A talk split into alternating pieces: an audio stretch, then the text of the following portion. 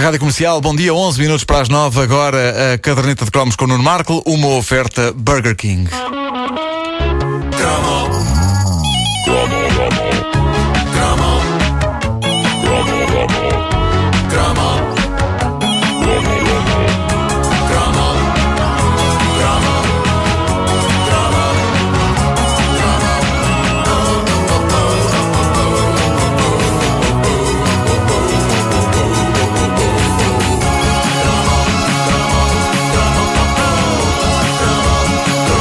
Uma das primeiras coisas que muita gente soube dizer em inglês foi My name's Francis Matthews. Mesmo que não nos chamássemos Francis Matthews. E a culpa foi de quem? Evidentemente de Francis Matthews, que era o apresentador de um dos mais populares cursos de inglês da BBC, chamado Follow Me, e que não falava connosco simplesmente como se falasse com pessoas que não sabem inglês. Francis Matthews falava connosco como se fôssemos, no fundo, tontinhos. Hello. I'm Francis Matthews. My name's Francis Matthews. Look, Follow Me era servido de duas maneiras. A RTP passava os programas e depois havia uma edição que incluía livros e cassetes áudio para a pessoa estudar em casa. Francis Matthews liderava um elenco de atores que ensinava sketches para que todos aprendêssemos os rudimentos da língua inglesa. Mas a parte mais divertida de Follow Me é olhar para aquilo não como um programa de ensino do inglês, mas como um programa de humor feito para pessoas de compreensão muito lenta. Veja-se este exemplo. Um homem que se dirige à recepção de um hotel, apresenta-se à funcionária da recepção e tenta engatá-la. É tramado conseguir invocar estes sentimentos quando não se pode dizer muito mais do que My name is isto, my name is aquilo, thank you, hello, goodbye. Por isso, os únicos sinais das intenções marotas do indivíduo estão na maneira como ele vai com a mãozinha dele à placa que ela tem no peito com o nome dela. E que é o momento em que ele deixa de dizer My name is Mr. Smith para dizer My name is Sam. E é impagável vê-la dirigir a mão ao peito dela. E ela, com ar despachado e tenha lá juízo, mete-lhe as chaves na mão e acaba. Acaba o sketch. Vamos ouvir. Good evening, sir.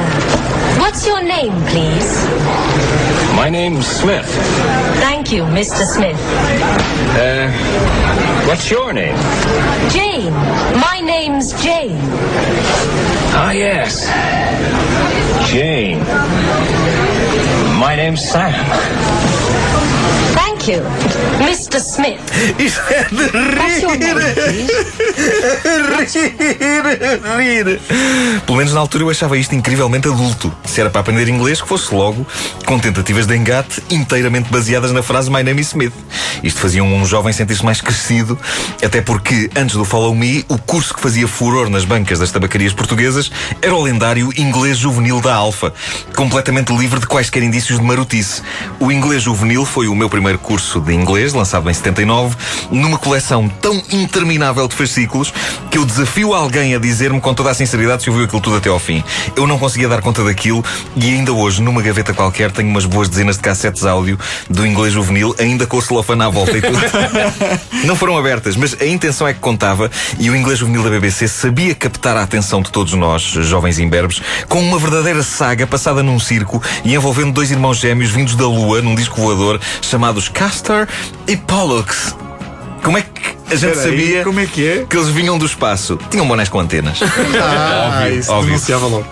O primeiro fascículo do curso Inglês Juvenil da BBC apresentava-nos às personagens do circo. Eu suspeitava que se tratava de personagens eh, extremamente irritantes, mas agora pude confirmar que sim, passados estes anos todos, excedem todas as nossas memórias em termos de irritação. Quer seja Igor, o domador de leões de bigode revirado e sotaque russo, ou Coco, o palhaço. Dono da gargalhadinha mais absurda e estúpida da história dos cursos de inglês. Vamos ouvi-los a apresentarem-se. Hello, I'm Mr. Barrett. Hello, I'm Igor. I'm a lion tamer. Hello, I'm Coco. I'm a clown. Estúpido! A gente ouvia-os e íamos acompanhando página a página a história nos fascículos ilustrados. Eu nunca soube como é que aquilo acaba, nem se os gêmeos Castor e Pollux voltam à Lua. Sei que se me tivesse dedicado a ouvir e a aprender inglês por todas aquelas cassetes do inglês juvenil, eu creio que ainda hoje estava a ouvir aquilo. Eh, aquilo nunca mais acabava. Nunca mais acabava. E depois vi umas capas grandes vermelhas de plástico onde se arrumavam os fascículos e as cassetes.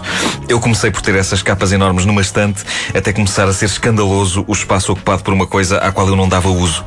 A partir dessa altura, comecei a arrumar as caixas do inglês juvenil debaixo da cama, o que mostra como eu sempre fui ridículo.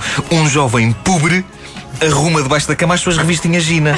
Eu tinha o curso inglês juvenil da BBC e das edições Alfa. Há poucas coisas mais deprimentes do que isto. Hum, estou sozinho na cama, tenho as hormonas aos saltos, deixa-me ver o que é que há aqui. Ah, how, how are you? I'm fine, thank you. One, two, three, red, yellow, blue, green, black, white.